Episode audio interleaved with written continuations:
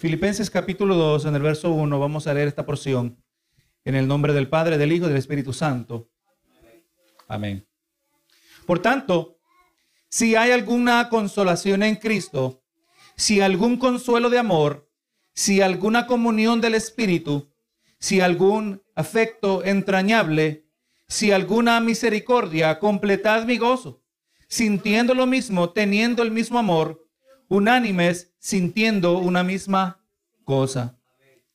Esta predicación está titulada Fórmula para la unidad espiritual y este tema vamos a llevarlo por unas dos o tres semanas. Gloria a Jesús. Y usted sabe que la iglesia es aquella institución establecida por Cristo con la meta principal de, de, brindarte el testimonio de Cristo al mundo. Es a través de la iglesia que Cristo se revela al mundo. Gloria a Jesús se da a conocer a la humanidad. La iglesia trae, verá, la proclamación de la palabra del Señor. Y aunque históricamente eh, sabemos que han existido muchos enemigos externos que han amenazado la iglesia, la existencia de la iglesia, como mirábamos los, los versos anteriores en la semana pasada, donde el apóstol Pablo hablaba a los hermanos, ¿verdad? Del verso 27 en adelante, gloria a Dios, le decía en el 28 que, que no se intimidaran por los que se oponen, ¿verdad? Hablábamos la semana pasada de, de la manera que, que momento que nosotros no hemos declarado nuestra lealtad al Cristo, no nos debe sorprender la hostilidad, la enemistad donde reacciona el mundo, especialmente cuando son confrontados con la realidad del pecado. Históricamente, aleluya, siempre ha sido la historia de la iglesia. En todas partes del mundo, en toda etapa de la iglesia, siempre ha habido parte del remanente fiel bajo persecución. Y eso es real en el día de hoy. Gloria a Jesús. Eh, existe también, hermano, eh, esa, esa amenaza, ¿verdad? Que, eh, que, que, amenaza, gloria a Dios, la salud y el bienestar de la novia de Cristo. Pero, aleluya, también existe peligro, no de afuera, pero de adentro. una especie de sabotaje interno, un, un, un sabotaje que, que impida y hasta elimine también la efectividad de la iglesia. Usted sabe, hermano, si al maligno se le permite, el mismo maligno se sienta en la banca junto con nosotros. Benito Jesús. Y ahora trasladándonos, hermano, a, una perspectiva general, ahora a una perspectiva específica, cuando la congregación local deja de estar basada en el sólido fundamento del conocimiento de Cristo, la iglesia, la congregación empieza a consumirme, consumirse a sí misma. Miren lo que dice Colosenses 1.10. Dice, para que andéis como es digno del Señor, agradándole en todo, llevando fruto en toda buena obra y creciendo en el conocimiento de Dios. La iglesia siempre tiene que estar progresando. La iglesia siempre tiene que estar creciendo en el conocimiento de Dios, el conocimiento de Cristo. Del momento que la iglesia deja de, de crecer, disminuye, amén. Gloria a Jesús. Y como dice Santiago, ¿verdad? Que, que, que los pleitos, las contiendas vienen de la propia concupiscencia, de la propia carnalidad de los individuos dentro de las congregaciones. Así que sin el conocimiento verdadero de Cristo, la iglesia se hace sabotaje interno. La iglesia se ataca a sí misma. Aleluya, efectos que pueden resultar destructivos. Lamentablemente muchas veces hasta esto comienza en el mismo púlpito, ¿verdad que sí? Cuando el pastor, su vida no está fundamentada en Cristo, es ahí donde surgen los escándalos. ¿Verdad? Que ahora lamentablemente es algo tan común como lo miramos en las redes sociales. Pero gloria a Jesús, eh, eh, por eso el asunto, por eso el asunto, el, tema de la unidad espiritual es algo que frecuentemente aparece, aparece en los libros del Nuevo Testamento. Y ahora con esto en mente, meditemos acerca de lo que hemos estado mirando en los últimos tres meses. Nuestra jornada a lo largo del capítulo 1 de la carta a los filipenses nos ha permitido aprender bastante acerca de su autor, el apóstol Pablo, y también de los destinatarios, los hermanos en la ciudad de Filipos.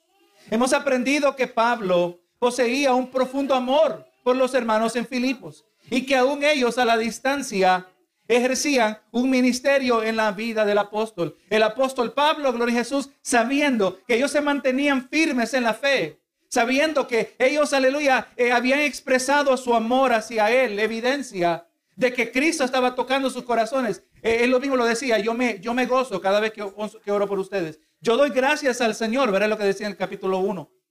Miramos también, hermano, que se nos ha resaltado que el amor de Pablo a los hermanos en Filipos era recíproco. Los hermanos filipenses también poseían un profundo amor por el siervo de Dios.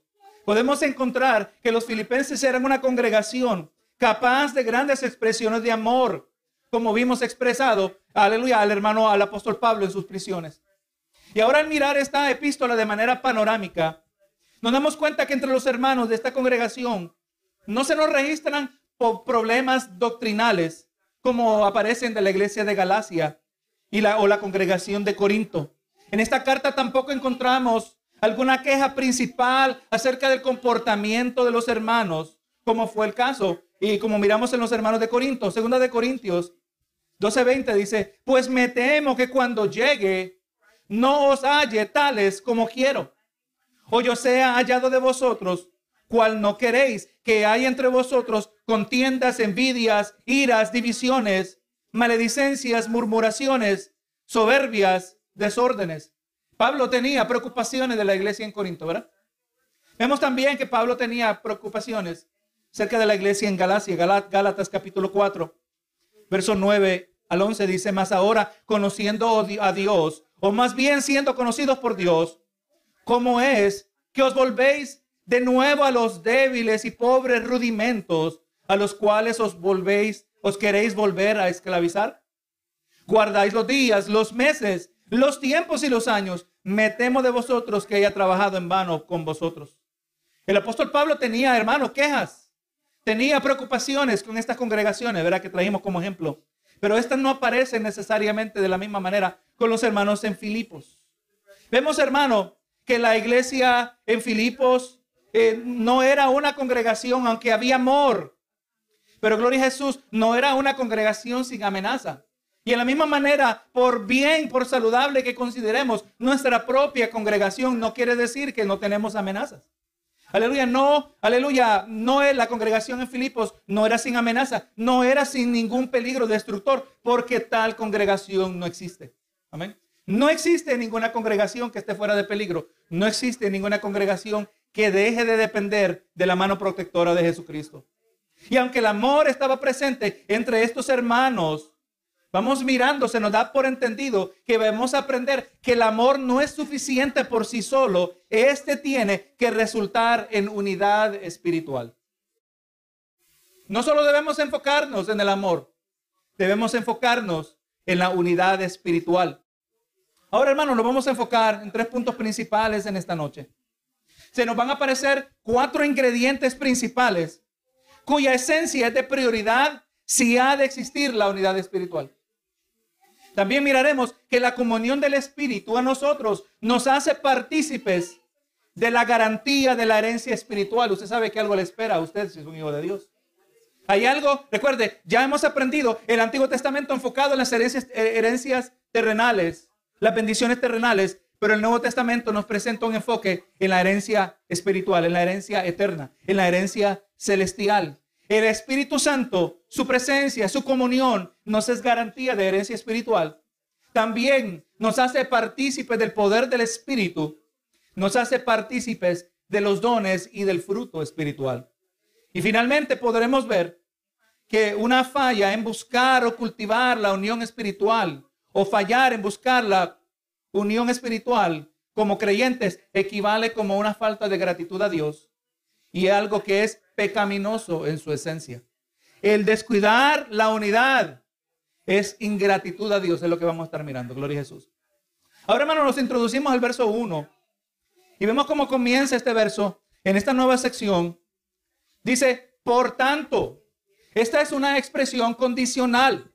En este caso, el peso del argumento de lo que se nos va a decir eh, contiene ciertos criterios, ciertos requisitos que estén presentes. El argumento o la idea que el apóstol quiere transmitir en esta sección de la epístola, eso es lo que vamos a estar mirando en el siguiente verso. Pero para que lo propuesto por el verso 2 sea una realidad, que esto sea cierto, algo tiene que ocurrir primero. Tienen que cumplirse ciertos requisitos, requisitos que forman parte eh, de lo que es este primer verso. Aquí lo dice, verás si hay alguna consolación en Cristo. Si algún consuelo de amor, si alguna comunión del Espíritu, si algún afecto entrañable, si alguna misericordia. Ahí están las condiciones que tienen que estar presentes para cumplirse lo que se pide en el verso número 2. Y aquí dice, ¿verdad? Por lo tanto, si hay. Esta expresión de una manera u otra aparece cinco veces en este verso. Pero vamos mirando que en el contexto inmediato de este pasaje, el contexto también general de nuestro conocimiento bíblico nos da a entender que esta expresión es utilizada comprendiendo que lo mencionado ya ha sido dado por Dios. El apóstol está diciendo, si hay y entonces es donde nosotros, como creyentes espirituales, miramos nuestro inventario, miramos nuestro inventario espiritual. Y cuando, cuando el apóstol dice, si hay esto, nosotros vamos a mirar si está. Y vamos a descubrir que esto que el apóstol está mencionando, diciendo, si hay esto, si lo otro, si lo otro, nosotros ya lo tenemos. O sea, los requisitos ya han sido suplidos. Dios nos ha provisto de lo que nos hace falta. Dios, hermano, del momento que usted viene a Cristo Jesús, todo lo que usted va a necesitar, le Dios lo ha puesto a su disposición. Todo lo que usted va a necesitar para hacer la voluntad de Dios. Amén. No todo lo que usted va a necesitar para irse de vacaciones. Que Dios, Dios lo puede bendecir que se vaya de vacaciones, ¿verdad? Pero no, todo lo que usted va a necesitar como parte de una vida de obediencia ya ha sido provista de parte de Dios, ya ha sido otorgada de parte de Dios, conforme a lo que nosotros conocemos de la palabra, conforme a ello nosotros hemos de pedir. Dijo el apóstol, dijo Santiago, mejor dicho, Santiago dijo, pedís y no recibís porque pedís mal. O a veces dice, eh, aleluya, que no recibimos porque no pedimos.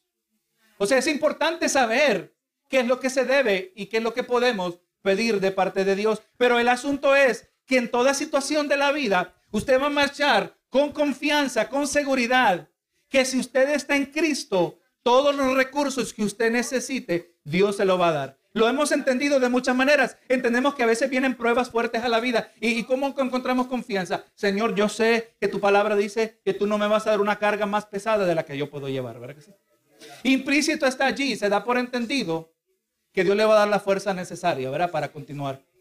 Benito Jesús, todo Dios lo ha dado, hermano todo lo que usted necesita. Y entre más usted va creciendo, entre más usted va madurando, usted va a ser más eficaz, como dice la palabra, la oración eficaz del gusto. Usted va a ser más eficaz en poder apropiarse de aquello que ya Dios le ha otorgado.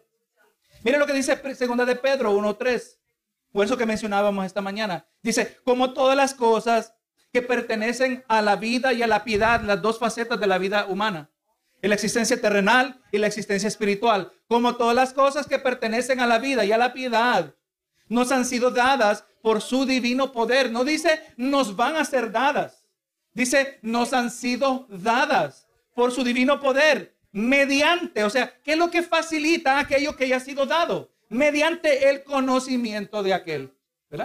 Hay que crecer nuestro conocimiento de Cristo, el conocimiento de aquel que nos llamó por su gloria y excelencia. O sea que entre crece usted, entre usted más crece en su conocimiento en la palabra de Dios. Un conocimiento no teórico, un conocimiento no simplemente intelectual, pero un conocimiento íntimo donde vamos conociendo la persona de Cristo. Todo lo que el Señor ha, dado ya, conforme a la vida y a la piedad, ya está accesible para nosotros, hermanos.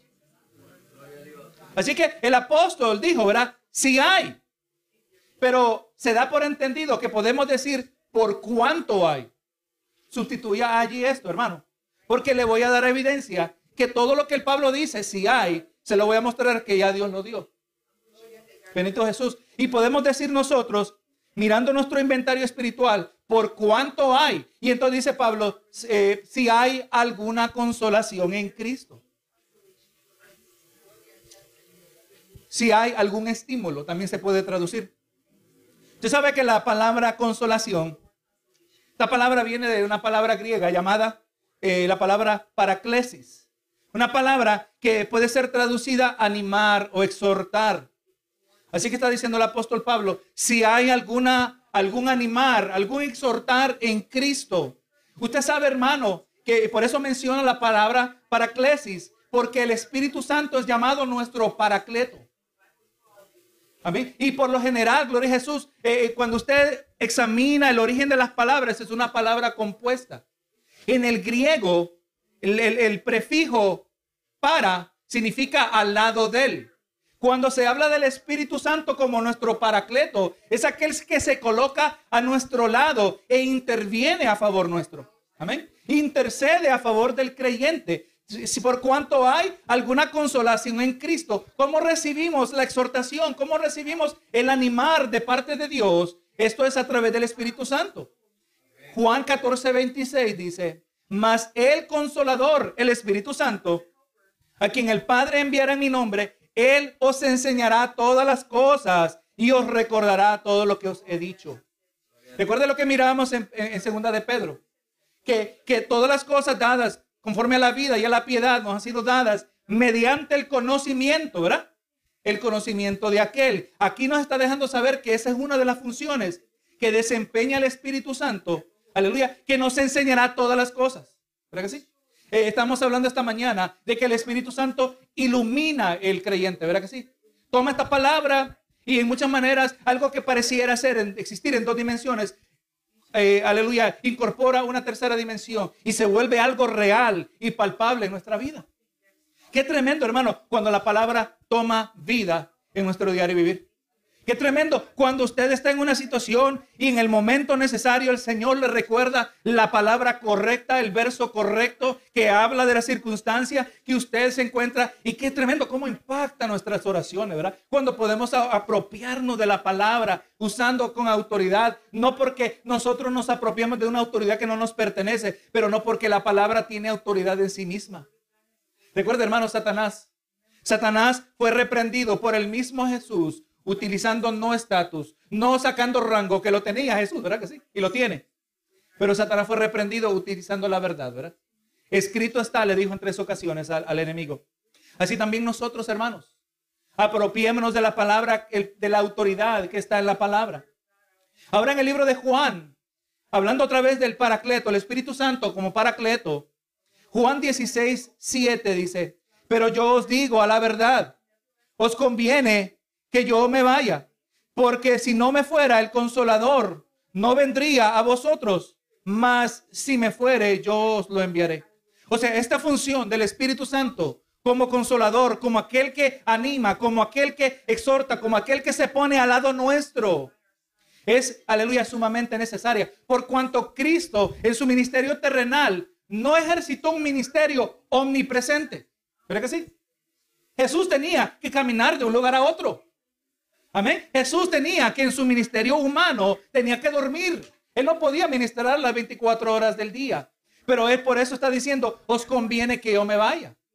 Aleluya. Porque vendrá, aleluya, el consolador. En otro pasaje dice que les enviaré otro consolador, otro, que también desempeña la, la misma función. Pero el Espíritu Santo sí, aleluya, ministra. Por cuanto sabemos que Jesús se limitó a sí mismo, ¿verdad que sí? Se limitó en la expresión de su gloria se limitó a expresado en un cuerpo humano, pero el Espíritu Santo jamás se ha limitado a sí mismo, ¿verdad que sí?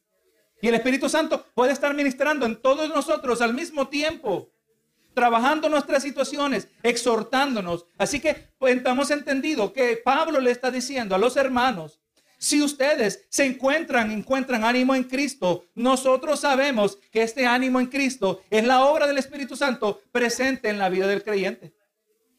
Si el Espíritu está presente, usted va a tener, aleluya, esa consolación, esa exhortación en Cristo Jesús. La va a recibir de parte de Dios. Por lo tanto, ahora nosotros, si hemos nacido de nuevo, tenemos el Espíritu Santo. ¿Cómo sabemos que tenemos el Espíritu Santo? Porque la palabra dice que somos su morada. Todo creyente, cuando ha venido a Cristo, cuando ha pasado de muerte a vida, cuando ha nacido de nuevo, cuando ha sido regenerado, cuando ha sido sacado de las tinieblas a la luz, Gloria a Jesús. Ahora es morada del Espíritu Santo. Dice Primera de Corintios 3:16. Recuerde, se le está diciendo a los hermanos en Corinto que tenían sus desórdenes, que tenían sus grandes defectos, tenían errores doctrinales, habían, eh, tenían sus prioridades fuera de orden, abusaban de la Santa Cena, hablaban en lenguas en desorden. Pero vemos que Pablo no necesariamente cuestiona su salvación. Y además les dice, ¿no sabéis que sois templo de Dios y que el Espíritu de Dios mora en vosotros? Usted es un hijo de Dios si usted es un hijo de Dios y hay la evidencia de un genuino arrepentimiento. Usted es morada del Espíritu Santo. Y si usted es morada del Espíritu Santo, usted ya tiene la consolación en Cristo. Amén. Tenemos esa consolación. Oh, hermano, y, usted dice, pastor, usted no me lo tiene que decir. Yo ya lo he vivido. Ya he recibido ese apoyo de parte de Dios. En mis momentos más oscuros, ya lo he confirmado. Es cierto lo que dice la palabra, aunque comenzamos con la palabra, ¿verdad? Si la palabra lo dice, es cierto. Continúa diciendo el apóstol. Si hay alguna consolación en Cristo, si hay algún consuelo de amor. Aquí donde conviene Mira las palabras en el griego, porque consolación y consuelo asumiéramos que se repite otra vez la misma cosa. Pero vemos que aquí en el griego se usa una palabra diferente. Es la palabra para misión, o sea, es, relacionada. Y esta palabra eh, conlleva y puede también ser traducida literalmente hablar con alguien. O hablar con alguien acercándose a su lado.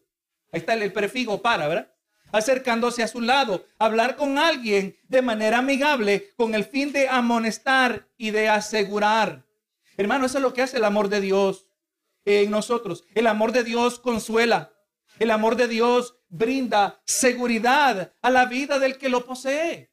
Qué tremendo vivir nuestra vida y levantarnos todas las mañanas y, y, y y eh, desplazarnos en nuestra tarea del diario vivir sabiendo que Dios no está enojado con nosotros. Amén. Por eso eh, la exhortación, las palabras del apóstol Juan en, la primera de Juan capítulo 3, mirad cuál amor nos ha dado el Padre.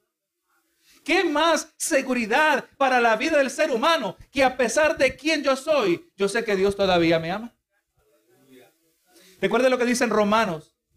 Dice, mas en esto muestra su Dios para con nosotros, en que siendo aún pecadores, Cristo murió por nosotros. Qué seguridad de traerle a aquel que está perdido, aquel que está desanimado, el que está, aleluya, está, eh, está ya devastado en los azotes de la vida y decirle que hay alguien que lo ama, que hay alguien que lo puede, que lo quiere perdonar, alguien que lo quiere restaurar. Gloria a Jesús, eso, eso es lo que produce en nosotros, hermano nos amonesta, a, nos trae seguridad en Cristo Jesús. Hermano, brinda seguridad a aquel que sabe que tiene acceso al amor de Dios. Segunda de Corintios 1.5. Porque de la manera que abundan en nosotros las aflicciones de Cristo, así abunda también por el mismo Cristo nuestra consolación. Muy paralelo, ¿verdad? Lo que encontramos a lo largo de esta misma epístola de Filipenses y también en la primera de Pedro, donde está una conexión entre Gloria a Jesús, eh, el sufrimiento por causa de Cristo y, una bendición o una consolación o gloria a Dios o un gozo que se descubre en los lugares más oscuros de la vida. Cuando abundan en nosotros las aflicciones de Cristo, así abundan también por el mismo Cristo nuestra consolación. El Señor siempre nos suple lo que nosotros necesitamos. No se preocupe qué grande va a ser el problema o qué grande es el problema que se acerca. No importa qué negra sea la nube que estamos mirando a la distancia. Así como sean las aflicciones en Cristo. O sea, manténgase obediente. Si usted va a ser afligido en Cristo, se ha afligido por su obediencia a Cristo. Amén. No se ha afligido por su desobediencia. Eso no cuenta. Pero el que está afligido, aleluya, en medio de su obediencia a Cristo, ese va a recibir consolación de parte del Señor. Ese va a recibir el respaldo, ese va a recibir el ánimo, ese va a recibir la fortaleza, ese va a recibir la seguridad que brinda el amor de Dios. Continúa el apóstol. Si alguna comunión del Espíritu. Esta palabra comunión viene de la palabra koinonía y se refiere a la idea del compañerismo que es gozado. ¿Cómo es eso, verdad, hermano? Que cuando alguien le dice, mira, usted le está contando a alguien, mira, yo estoy pasando tal y tal situación.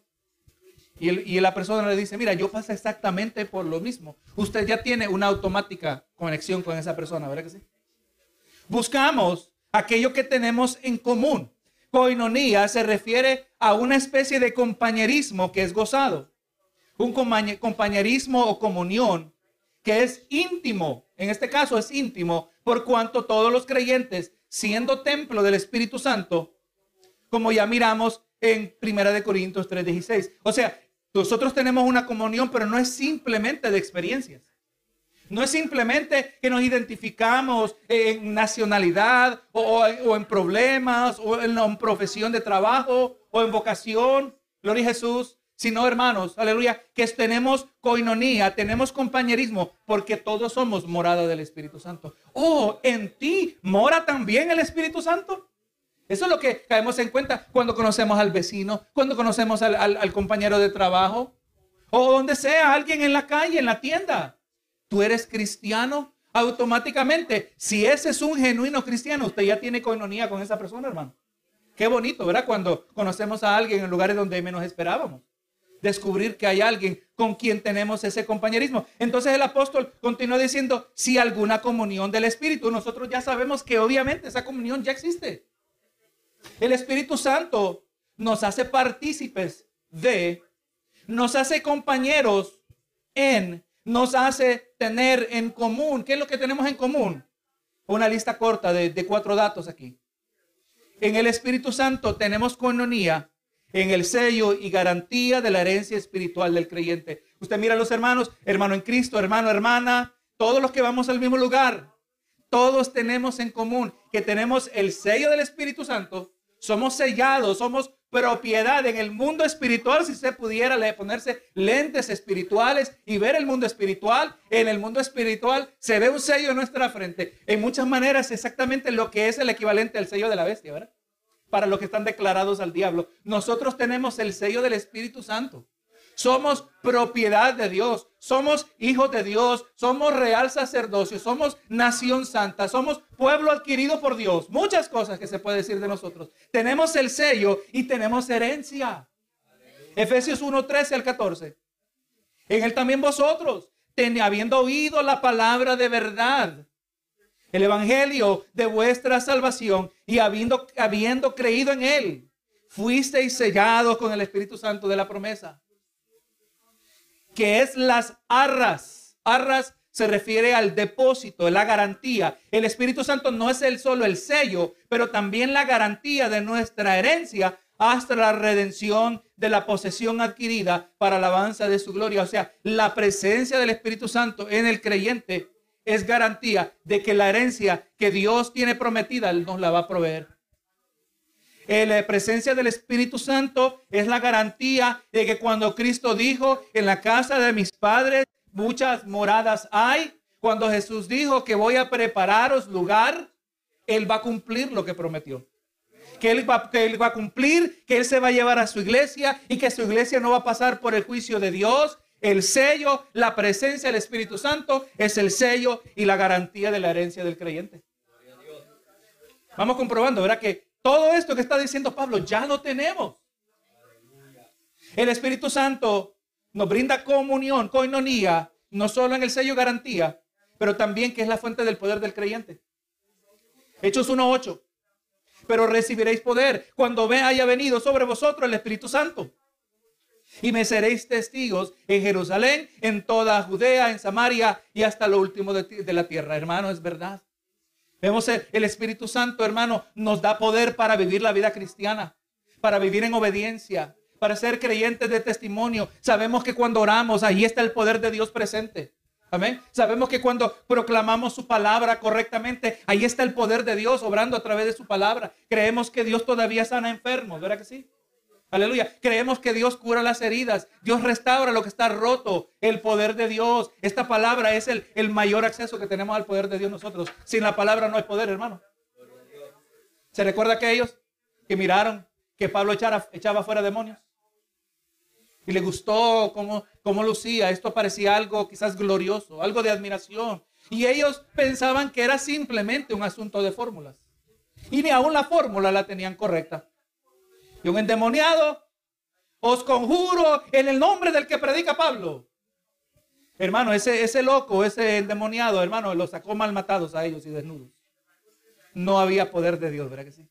El poder de Dios está presente en la vida del creyente que es morada del Espíritu Santo y que vive una vida que agrada al Señor. El Espíritu Santo, tenemos coinonía, tenemos comunión en la herencia, la garantía, tenemos también comunión, que Él es la fuente del poder. Nuestras oraciones, hermanos, cuando oramos sabemos que llevan peso. Qué tremendo orar delante de Dios y desahogarnos delante del Señor y todas nuestras cargas, saber que las tiene Él en sus manos, ¿verdad que sí? Hay poder, hermano. También hay coinonía porque el Espíritu Santo nos brinda, conforme a 1 Corintios 12, versos 4 al 11, tenemos los dones del Espíritu.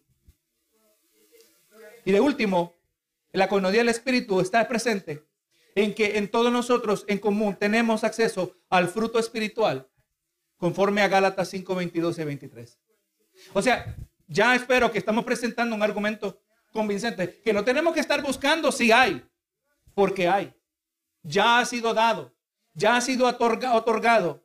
Si hay alguna consolación en Cristo, si algún consuelo de amor, si alguna comunión del Espíritu, y ahora dice, si algún afecto entrañable. Está mirando que me gusta cómo nuestra Reina Valera ha traducido muy correctamente esta expresión.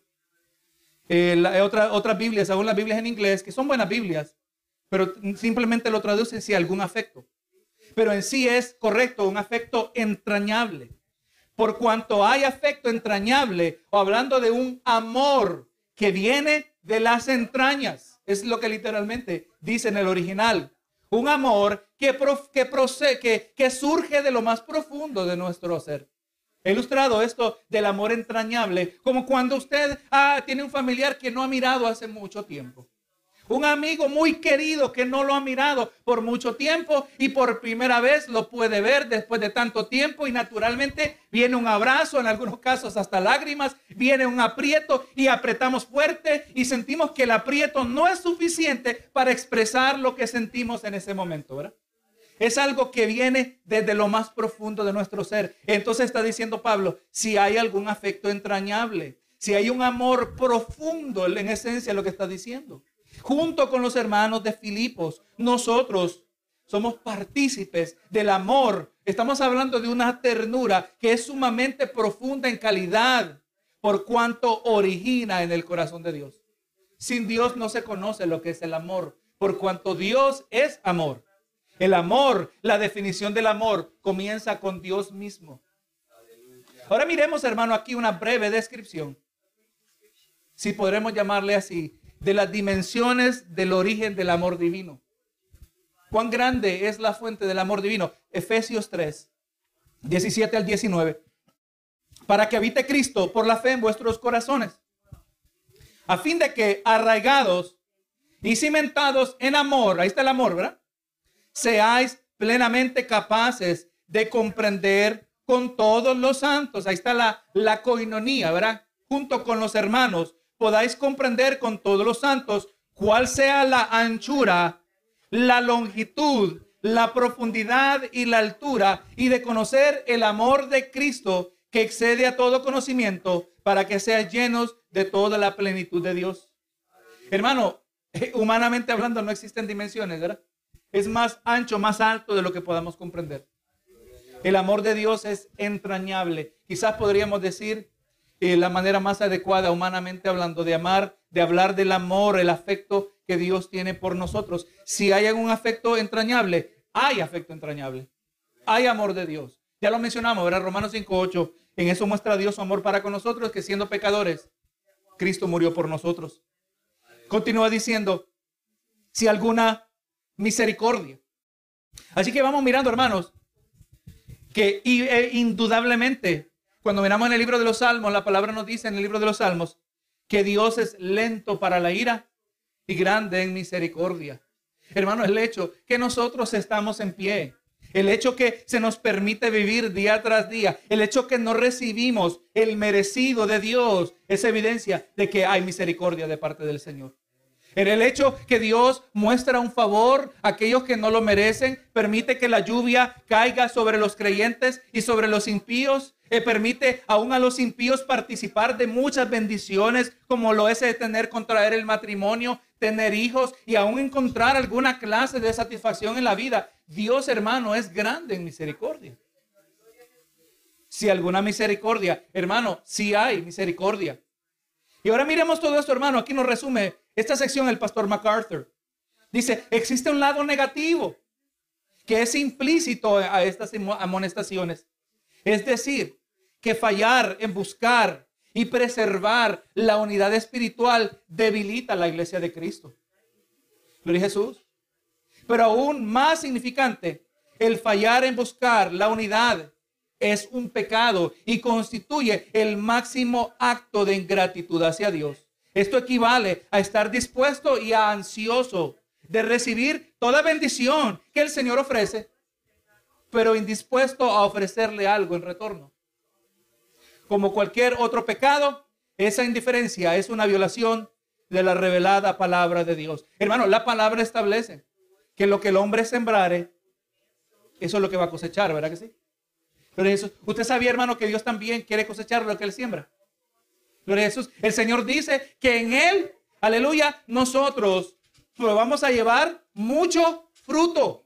¿Verdad que sí? Y ese fruto es cortado para que llevemos más fruto. Cuando el Señor nos hace el llamado. Cuando el Espíritu de Dios, aleluya, de acuerdo a Juan 6:44, que nos trae el Padre Celestial a Jesucristo, removiendo todos los obstáculos en el camino para que podamos arrepentirnos, entendiendo, eliminando la ceguera que hay en nuestras mentes, en nuestros corazones, eh, aún humillándonos en todo lo necesario para que podamos humillarnos delante del Señor. Aleluya, entendamos, aleluya, que es el Señor que hace la obra. Benito Jesús, pero el Señor está esperando un retorno en su inversión. Cada uno de nosotros somos una inversión. La inversión inicial se hizo con la misma sangre de Jesucristo. Así que hermanos, cuando nosotros no le traemos retorno, aquí nos ilustra el pastor MacArthur que es un acto de ingratitud. Pónganse a pensar, esto tiene mucho sentido. El Señor nos ha llamado a su viña nuestra meta no es vivir para nosotros mismos, es de vivir para Cristo, es de vivir para la gloria de Cristo. Y el descuidar esto, aleluya, eh, es indiferencia, el descuidar esto es, aleluya, es un pecado contra el mismo Señor. Hemos mirado, hermano, hemos visto que esta revelación encontrada en el Nuevo Testamento confirma que el Espíritu Santo en nosotros nos brinda ánimo, nos brinda consuelo, nos brinda comunión, eh, nos, nos, hace partícipes de afecto entrañable y de misericordia. Y ahora los hermanos en Filipos, al entender esto, que todo ya ha sido provisto de parte de Dios, ahora Pablo requiere lo siguiente de ellos. Le dice en el verso 2, completar de mi gozo, sintiendo lo mismo, teniendo el mismo amor, unánimes, sintiendo una misma cosa. Aleluya. Y por lo que este verso merece a causa del tiempo, Vamos a tener que mirar ahora la requerida reacción de la iglesia ante la provisión del Espíritu el siguiente domingo, si así Dios nos permite.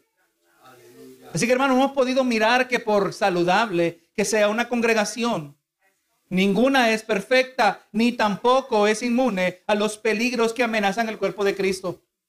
Pero que nuestro enfoque no puede estar exclusivamente en los peligros externos, como lo que son el diablo y el mundo, ¿verdad? Que nos opone que no podemos ser indiferentes ahora a los peligros internos que resultan de la negligencia espiritual.